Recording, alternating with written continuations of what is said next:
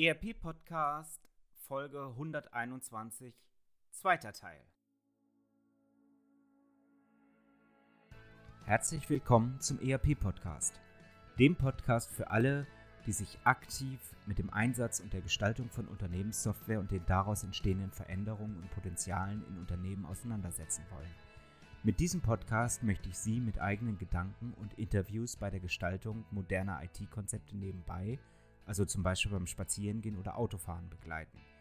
Damit möchte ich Ihnen in dieser von technologischen Veränderungen geprägten Zeit Informationen anbieten, die sich in Zeitschriften, Fachbüchern und wissenschaftlichen Artikeln in dieser Form nicht darlegen lassen und für die sich im hektischen Alltag ohnehin nicht die Zeit findet. Mein Name ist Axel Winkelmann. Ich bin Professor für Betriebswirtschaftslehre und Wirtschaftsinformatik an der Universität Würzburg. Herzlich willkommen zurück zum ERP-Podcast. Herzlich willkommen zum zweiten Teil einer Folge, in der wir sprechen über das Thema Effizienz, digitale Effizienz. Wie kann ich den Beratungsmarkt, wie kann ich das Beratungsunternehmen effizienter machen, wie kann ich damit natürlich auch die Anwendungsunternehmen effizienter machen. Ich freue mich, dass ich Willem Moormann hier in der Leitung habe. Willem Moormann ist der Gründer von Cobus Concept. Wer er ist, was das Unternehmen macht, wird er uns sicherlich gleich selber noch einmal sagen. Herzlich willkommen zurück hier in den ERP-Podcast. Ja, vielen Dank, Professor Dr. Winkelmann, für die Einladung. Ich freue mich sehr, dass wir den zweiten Teil gemeinsam starten und äh, ja, ab geht's. Dann nochmal die Bitte, weil wir jetzt eine Woche äh, nicht miteinander gesprochen haben. Mögen Sie sich kurz nochmal selber vorstellen, wer ist der Mensch Willem Moormann? Ja, gerne. Mein Name ist Willem Moormann. Ich bin geschäftsführender Gesellschafter der Kobus-Gruppe habe das Unternehmen 1992, also vor 28 Jahren, in Spenge bei Herford gegründet.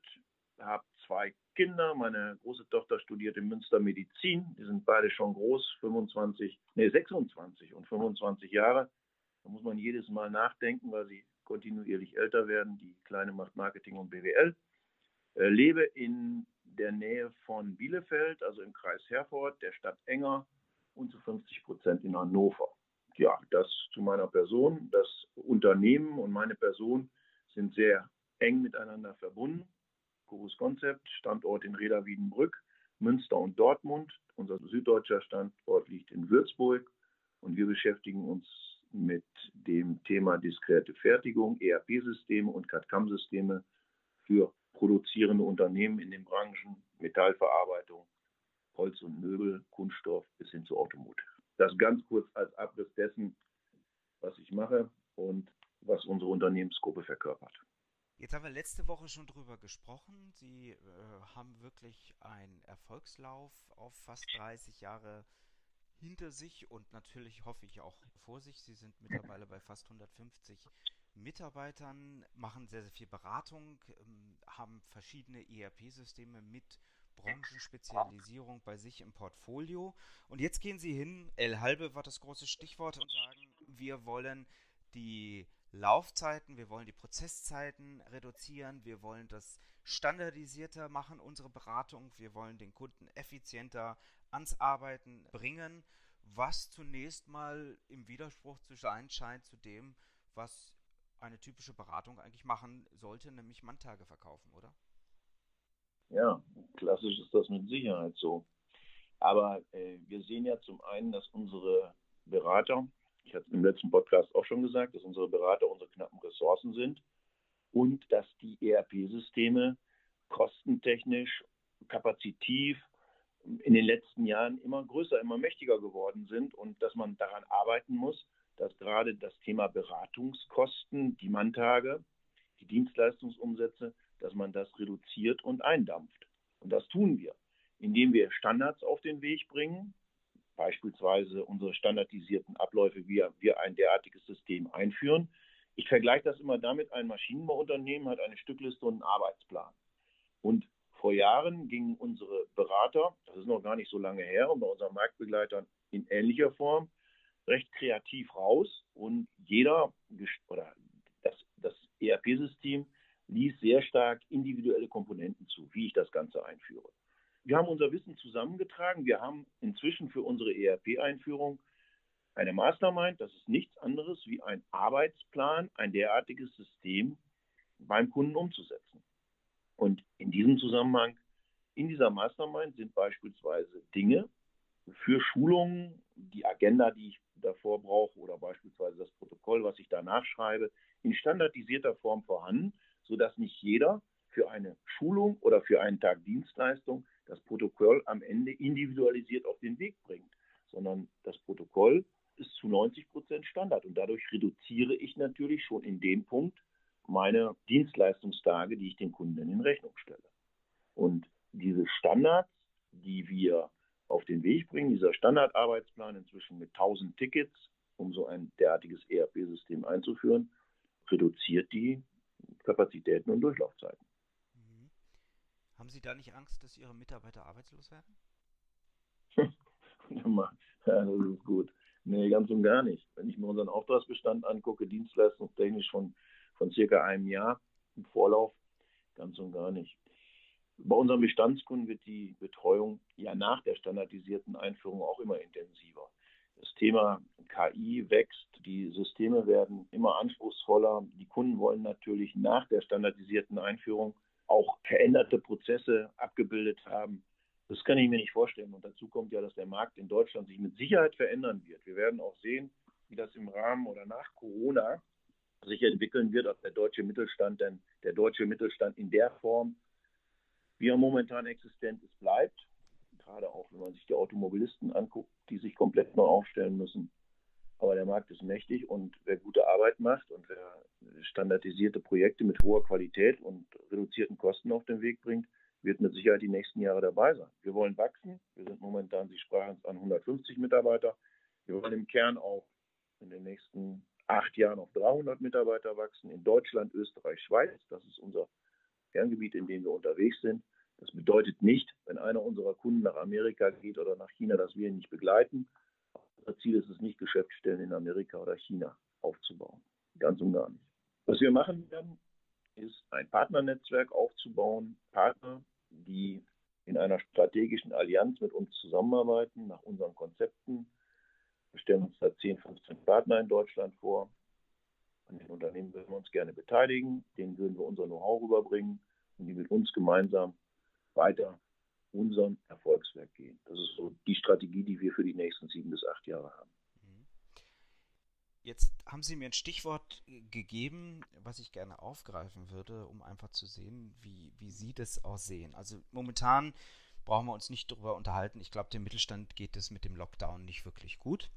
Da wird es auch sicherlich den ein oder anderen Ausfall geben. Es wird auch erstmal eine Zeit des Innehaltens auch danach geben wenn Sie jetzt auf unsere Branche, also die IT, die äh, Digitalisierung, die betriebswirtschaftliche Digitalisierung schauen, glauben Sie, dass wir diesen negativen Effekt auch haben oder sagen Sie eher, Mensch, eigentlich ist die jetzige Krisensituation ein Aufbruchssignal für den Mittelstand noch mehr Digitalisierung zu machen und zwar nicht nur eine Homeoffice-Lösung, sondern wirklich Digitalisierung im Sinne der Prozesse.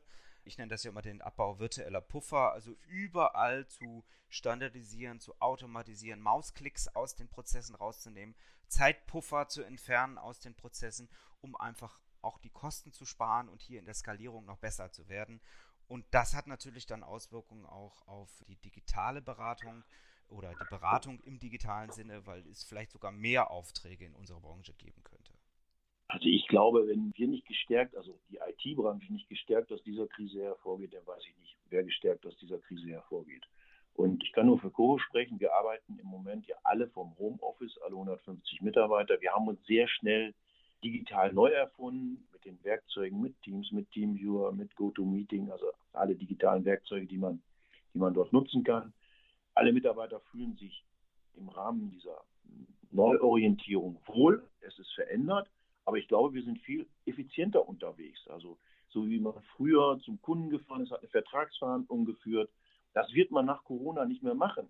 Wir haben vor kurzem einen Vertrag mit, einem Interessenten in Braunschweig digital verhandelt. Das heißt, vor kurzem, letzte Woche, hätten wir, und das ist auch das, wo ich glaube, dass unsere Kunden, der Mittelstand jetzt viel digitaler wird durch Corona. Die können ja gar nicht anders. Die müssen mit uns in der Art, die wir gerade leben, kommunizieren. Aber hätten wir unseren Kunden im Dezember noch gesagt, wir würden gerne über ein Projekt 300, 400.000 Euro mit ihnen per Videotelco den Vertrag verhandeln, äh, da wäre es gar nicht zur Vertragsverhandlung gekommen, weil hätte der mittelständische Geschäftsführer gesagt, die Firma Kobus, das ist keine Wertschätzung, die wollen noch nicht mal zum Vertragsabschluss zu uns kommen, das ist nicht der richtige Partner.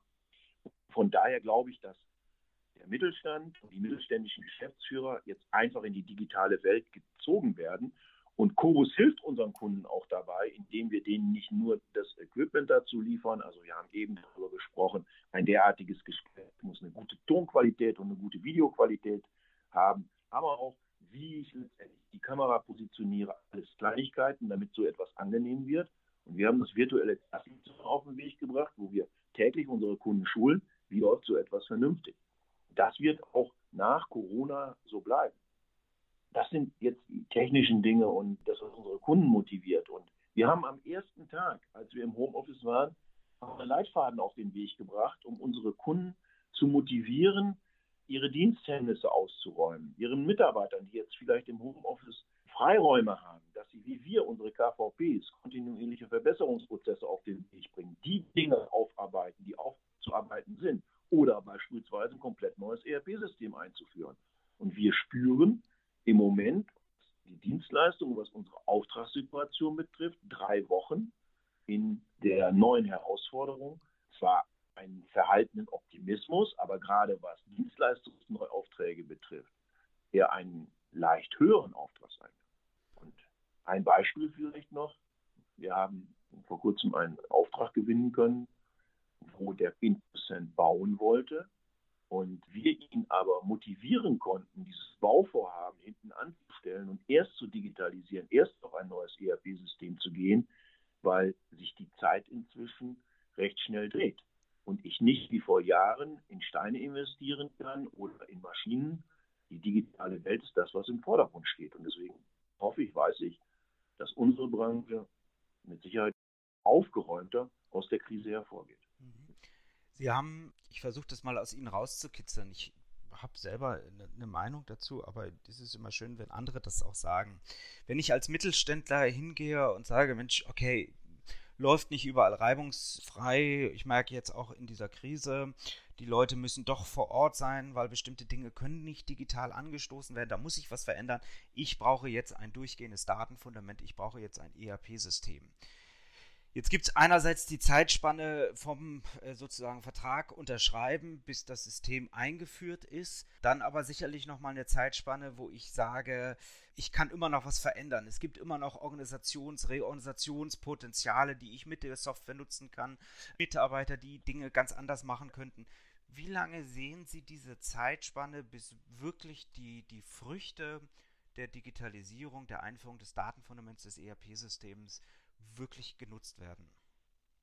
Und dass es wirklich genutzt wird, das hängt letztlich von unseren Projektteams ab. Also dem Projektteam des Kunden und dem Projektteam von Cobus, die gemeinsam das ERP-System nicht nur in Richtung Go Live bringen müssen, sondern auch zum Leben bringen müssen. Dass die Unternehmen, nachdem das System eingeführt ist, ihre Mitarbeiter mitnehmen, digitaler zu denken, immer wieder darüber nachzudenken, welche Prozesse, die ich beispielsweise momentan im Tagesgeschäft von Hand mache, lassen sich über das ERP-System einfacher abbilden. Was kann ich letztendlich an Logiken ins ERP-System bringen? Wenn man es schafft, im Unternehmen die Mitarbeiter dahingehend zu motivieren, tagtäglich darüber nachzudenken, ist das, was ich momentan tue, bei mir richtig aufgehoben? Oder gehört das beispielsweise auf einen anderen Arbeitsplatz? Oder kann ich diese Dinge besser digitalisieren im ERP-System? Und vielleicht so etwas auf den Weg bringt, wie wir das haben mit unserem KVP-Tag, dass ich diese Dinge automatisiert sammle, bespreche und dann umsetze.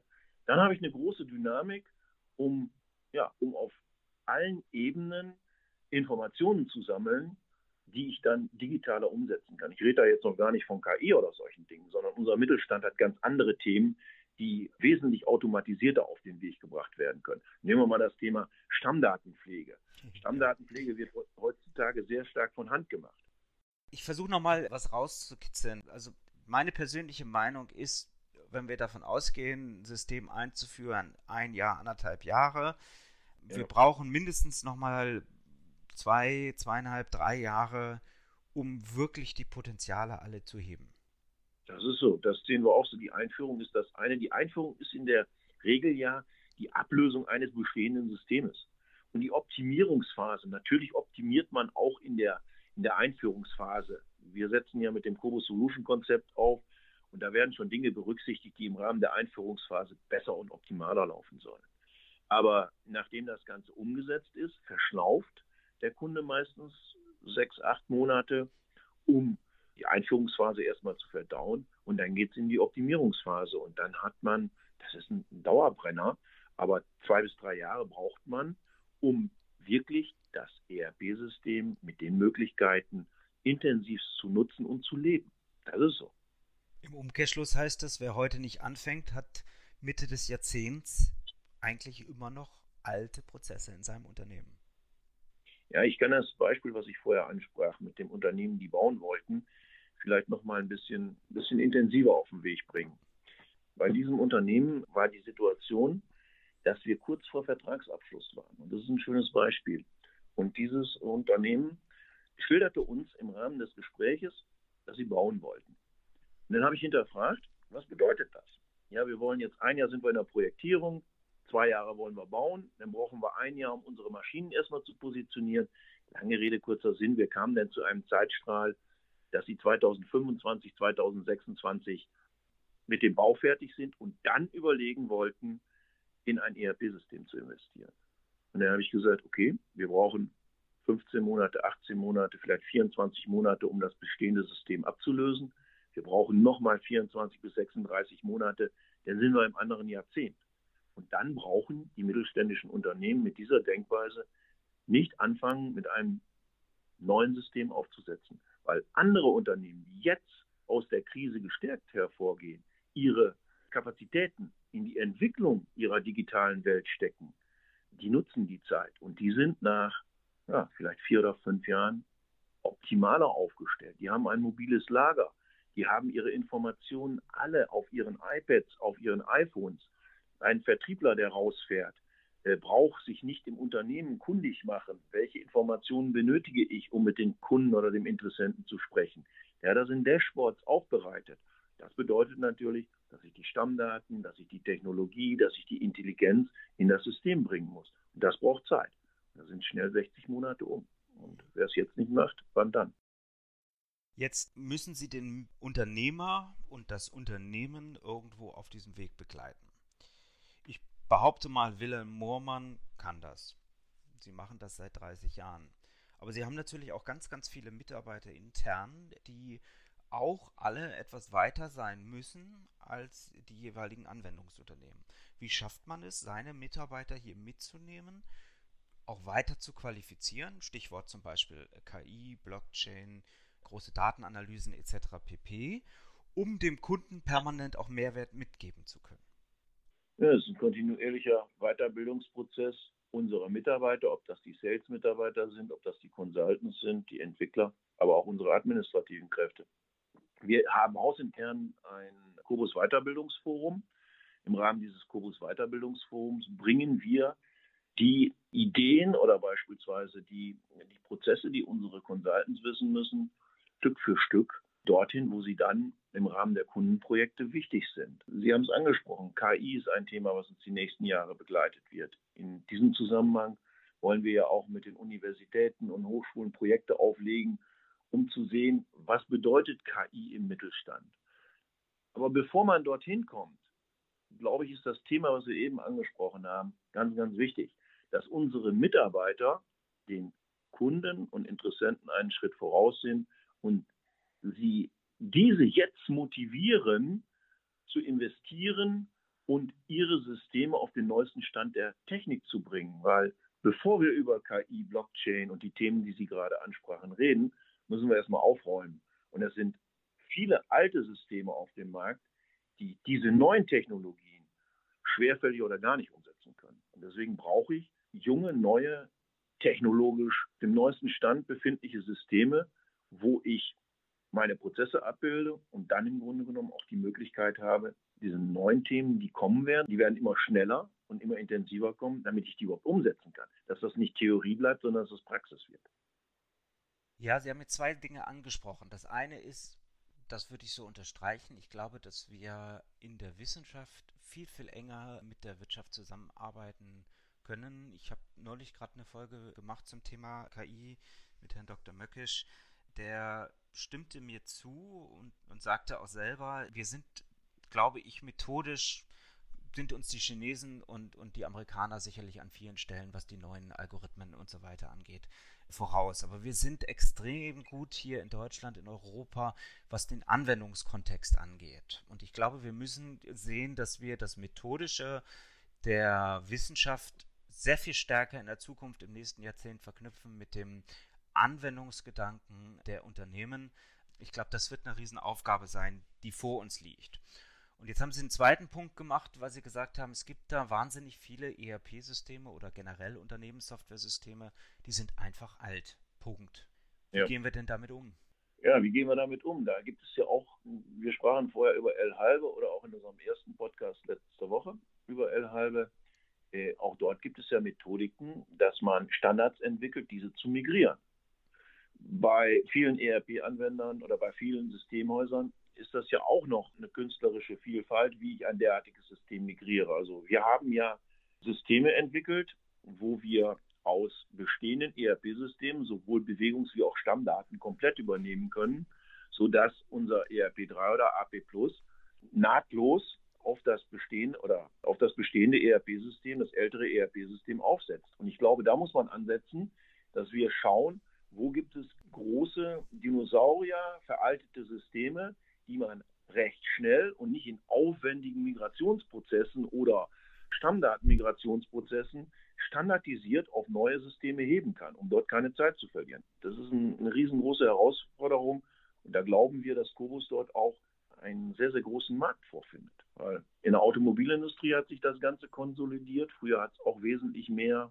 Automobilhersteller gegeben und auch im ERP-Bereich wird sich das Ganze konsolidieren und drastisch verändern. Und ja, das ist so meine persönliche Meinung dazu. Ich habe nicht immer recht, aber ich habe ein gutes Bauchgefühl. Jetzt frage ich andersherum. Das Anwendungsunternehmen, also es gibt wahrscheinlich kaum ein Anwendungsunternehmen, was nicht in irgendeiner Form ein Warenwirtschaftssystem oder eine wie auch immer geartete Unternehmenssoftware im Einsatz hat. So, die, sag mal, nicht digital affinen Branchen, da ist man froh, dass das halbwegs läuft. Man schimpft drauf, weil jeder schimpft irgendwo auf ERP. Wie kriegen die denn mit und wie entscheiden die denn eigentlich, dass das, was sie bislang einsetzen, eigentlich nicht mehr passt? Dass man dort in die Zukunft gehen muss. Weil die häufigste Argumentation ist dann ja immer, oh, es geht ja noch. Ja, Das ist wirklich so. Und wenn die Krise kommt, wie jetzt beispielsweise, dann warte ich erstmal ab, bis die Krise vorbei ist und dann schaue ich dann. Ich glaube, das funktioniert nicht mehr. Mit Abwarten kommt man nicht weiter. Wir müssen, und da hilft uns auch die digitale Welt, wir müssen den Interessenten und den Unternehmen, die momentan ältere Systeme einsetzen, die einfach funktionieren, denen muss man zeigen, dass sie schnell auf Technologien gehen müssen und dazu muss man Argumente und Beispiele finden, die die mittelständischen Geschäftsführer und Verantwortlichen und IT-Leiter sensibilisieren, dass ansonsten die Post abfährt. Wir haben doch genug Beispiele an Branchen, nehmen wir mal die Touristikindustrie oder beispielsweise auch die Gastronomie. Ich habe heute digital oder nehmen wir einen Einzelhandel oder Großhandel, Amazon and Friends. Ich habe heute so viele Möglichkeiten, mich im Internet wenn ich essen gehen will, zu informieren, welche Qualität hat das Restaurant, wie viele Sterne hat das Restaurant. Und ich gehe einfach nicht mehr, wie ich früher im Urlaub in, in ein Restaurant an der Ecke gegangen bin. Ich informiere mich über die Qualität. Und bei den mittelständischen Kunden müssen wir versuchen, dafür zu sensibilisieren, dass ich mit diesen älteren Systemen, die noch funktionieren, in den nächsten drei, vier Jahren nicht mehr klarkomme. Weil ich Dinge sprach es eben schon an, wie das ganze webfähig zur Verfügung zu haben, dass mein Lieferant die Informationen direkt in meinem System einsehen kann, dass ich sämtliche Daten mobil habe, überall auf der Welt sämtliche Informationen zur Verfügung habe und nicht irgendwelche komplexen Auswertungen anstoßen muss, dass ich zu Ergebnissen komme. Dass ich Dashboards habe, die intelligent sind, wo KI-Faktoren kommen werden. Und die Unternehmen, die dort gerüstet sind, die sind gut aufgestellt und die anderen kommen nicht mehr hinterher. Einer meiner Aussagen ist immer, wenn ich die Schmerzen im ERP-Umfeld oder im Mittelstand spüre, brauche ich heute nicht mehr zum Arzt zu gehen. Dann ist es zu spät. Ja, ich kann das so unterstreichen. Ich glaube, da wird sich manche Branche noch umtun, die heute sagt, ja. der Kunde ruft doch sowieso bei uns per Telefon an. Das Thema Vertikalintegration, das Thema Kosten einsparen, das Thema von überall drauf zugreifen, das Thema steuerliche, organisatorische Neugestaltung der Unternehmensgruppe etc. pp. kann ich nur leisten, wenn ich das entsprechende Datenfundament zur Verfügung habe. Genau. Ich würde gerne abschließend noch mal ein bisschen auf Sie zu sprechen kommen, meine Blitzlichtrunde zum Schluss. Ich glaube, jeder, der Sie kennt, weiß, warum Sie das geworden sind, was Sie sind. Sie haben im ersten Teil so schön gesagt, ja, war eigentlich Zufall. Siemens Nixdorf, Abschlussarbeit, plötzlich war das Unternehmen da. Aber hier zitiere ich dann auch wieder Willem Moormann, es gibt genügend, die es auch versucht haben, ein Unternehmen zu gründen. Sie sind dabei sehr erfolgreich gewesen. Woran liegt das? Ja, das lässt sich natürlich auch nicht alles mit einem Satz beschreiben, aber ich glaube, dass sowohl mein Team, meine Führung wie auch ich bodenständigen Realismus an den Tag legen, aber trotzdem, ja, wir sind trotzdem bereit, Risiken einzugehen. Wir gehen bodenständige Risiken ein, die wir abwägen und dann marschieren wir nach vorne, reflektieren das Ganze immer wieder. Wir haben ja 2006 angefangen, eine Immobiliensparte parallel hochzuziehen, wo wir neben unserem IT-Geschäft auch recht erfolgreich sind. Also beispielsweise antizyklische Investitionen, wie das große Unternehmen machen, also in Krisen kaufen und in äh, Hochzeiten, wo sich der Bau momentan befunden hat, nichts zu tun. Und so ist das auch in unserem Kerngeschäft. Wir haben den Mut bewiesen, mit unseren Partnern neue Wege zu gehen, die Branchenlösung anders aufzusetzen, Eigenentwicklung voranzutreiben. Und das macht es, glaube ich, aus. Und jetzt kontinuierlich zu reflektieren und auch eine Fehlerkultur zuzulassen. Und einfach mal zu sagen, da haben wir jetzt Mist gebaut. Ich habe ja auch Bereiche, die nicht so funktioniert haben. Wir sind im Bereich CRM mal durchgestartet, haben dort äh, ein Produkt vertrieben, das hat nicht funktioniert. Ich bin im E-Commerce-Bereich und da bin ich auch ehrlich, äh, bin ich unter, unterwegs gewesen, dass ich die Möbel, die wir mit unserem System bei unseren Kunden produzieren, vertrieben habe. Das ist nicht unbedingt mein Umfeld gewesen. Also auch ehrlich zurückzuschauen und zu sagen, funktioniert das und dann auch das ein oder andere mal sein zu lassen. Und das hat uns Stück für Stück nach vorne gebracht. Und authentisch dazu zu bleiben, ehrlich miteinander umzugehen und äh, nicht immer höher, weiter, einfach, ich komme vom Lande, diese, diese gewisse Bodenständigkeit zu bewahren. Ich glaube, das ist ganz gut. Das gelingt einem nicht immer und gelegentlich muss man sich auch mal von anderen reflektieren lassen. Und dann fährt man wieder ein bisschen Fahrrad in der Sonne und dann erkennt man, gehen wir einen Schritt zurück oder gehen einen Schritt nach vorne. Also das würde ich mal so darstellen wollen. Mhm. Jetzt sind Sie jemand, der, der sehr lange den ERP-Markt schon begleitet hat, wettbewerblich. Ganz am Anfang starre, kleine Systeme, die betriebswirtschaftlich immer größer wurden. Heute sicherlich viel dynamischere Systeme, die wir auf dem Markt haben. Was bedeutet das für Ihr Berufsumfeld? Was bedeutet das auch für die ERP-Entwicklung der Zukunft? Was bedeutet das für unser Umfeld? Ganz früher haben wir starre Systeme gehabt, die haben wir geschult. Und das war's. Der Kunde konnte das nutzen, was im Grunde genommen die Software hergab. Inzwischen sind wir ein Beratungshaus, im ERP-Bereich mit dem Thema Softwarelösungen, aber letztendlich beraten wir, wir führen die Projekte ein, wir customizen die Projekte, bringen die Kundenprozesse ins System. Das ist schon ein ganz anderer Ansatz. Und zukünftig werden ganz andere Komponenten hinzukommen. Wir übernehmen Teilbereiche, was heutzutage ein Steuerberater macht, ein Wirtschaftsprüfer. Wir übernehmen für unsere Kunden Leistungen, wie beispielsweise, dass wir unseren Kunden dahingehend unterstützen, sich vertrieblich anders aufzustellen. Jetzt nicht nur ein CRM-System, mit dem Kunden auf den Weg zu bringen, sondern wie hat er beispielsweise im Rahmen der Außendarstellung sich zu bewerben, damit er erfolgreich ist? Wie reichert man beispielsweise ein CRM-System mit Daten an, die irgendwo herkommen? Wie baut man beispielsweise diese Themen in seinen Marktauftritt im Internet ein? Ich glaube, das sind alles Themen, die sich verändern werden, sodass sich unsere mittelständischen Kunden ausschließlich auf ihr Kerngeschäft, die Produktion, auf ihr Know-how konzentrieren, auf die Dinge, die sie konstruieren und wir viel mehr die Dinge liefern werden, mit denen sie sich heute noch beschäftigen. Das könnten die Themen sein. Oder mir fällt gerade spontan ein, was das, was das Rekrutieren von Kobus betrifft, haben wir uns in den letzten Jahren ja neu erfunden. Wir rekrutieren sehr stark unter Sing beispielsweise, sind da sehr, sehr erfolgreich. Das sind Dinge, da sind unsere Kunden noch von entfernt. Oder dass wir den Projektleiter, den wir uns auf Augenhöhe beim Kunden wünschen, gleich mitliefern. Das sind Dinge, die unser HR denn eventuell für unsere Kunden leisten könnte. Alles Ideen, aber da wird einiges passieren. Sehen Sie damit die große Herausforderung für den ERP-Bereich auch weg von der technischen Umsetzung oder von der rein technischen Umsetzung, also sozusagen der Nerd, hin zu einer betriebswirtschaftlich-technischen Unterstützung?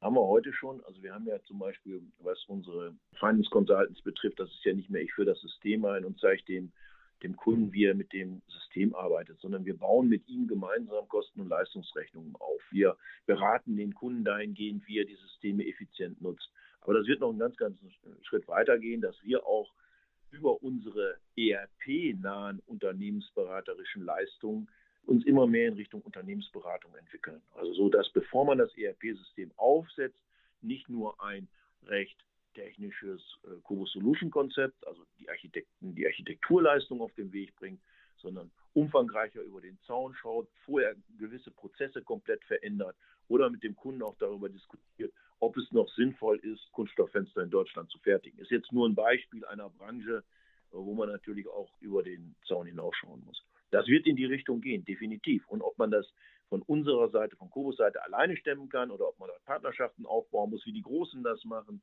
mit den drei Buchstaben, das wird sich zeigen. Aber das eigentliche ERP-System und die Installation und Umsetzung des ERP-Systems, das wird auf Dauer nicht reichen. Und daran arbeiten wir. Wir sind ja auch dabei, uns nochmal gebäudetechnisch zu verändern. Wir wollen den Kobus Campus auf den Weg bringen. Wir erwerben gerade ein Grundstück 28.000 Quadratmeter und auch im Rahmen dieses Campuses wollen wir Unternehmen ansiedeln, die zu unserem ERP-Umfeld passen was auch, da, was auch immer das sein wird. Aber auch unser, unser Gebäude, vielleicht noch zwei, drei Sätze dazu. Auch das, was die Mitarbeitergewinnung, was im Grunde genommen die, die Wertschätzung unserer Mitarbeiter betrifft, das wird nicht eine einfache Kantine sein, wird ein Restaurant drin sein, Fitnessstudio und so weiter und so fort, ein Kindergarten.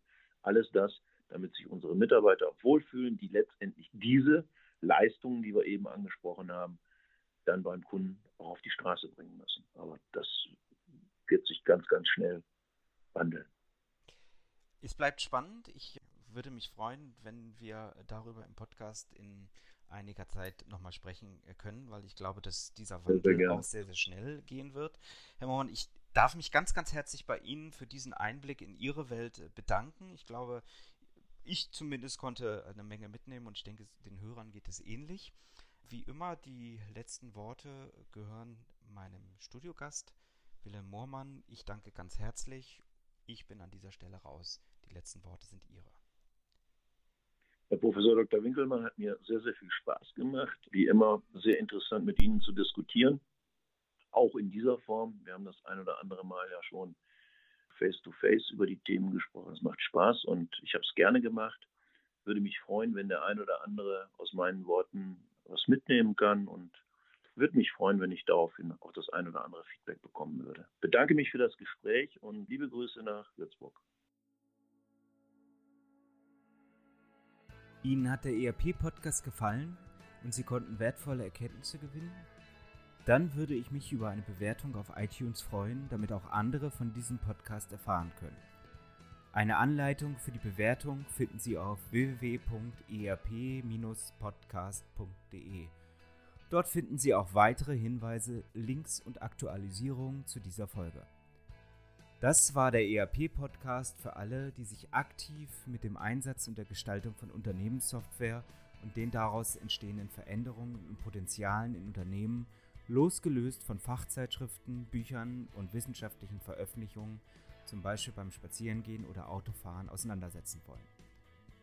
Mein Name ist Axel Winkelmann. Ich bin Professor für Betriebswirtschaftslehre und Wirtschaftsinformatik an der Universität Würzburg.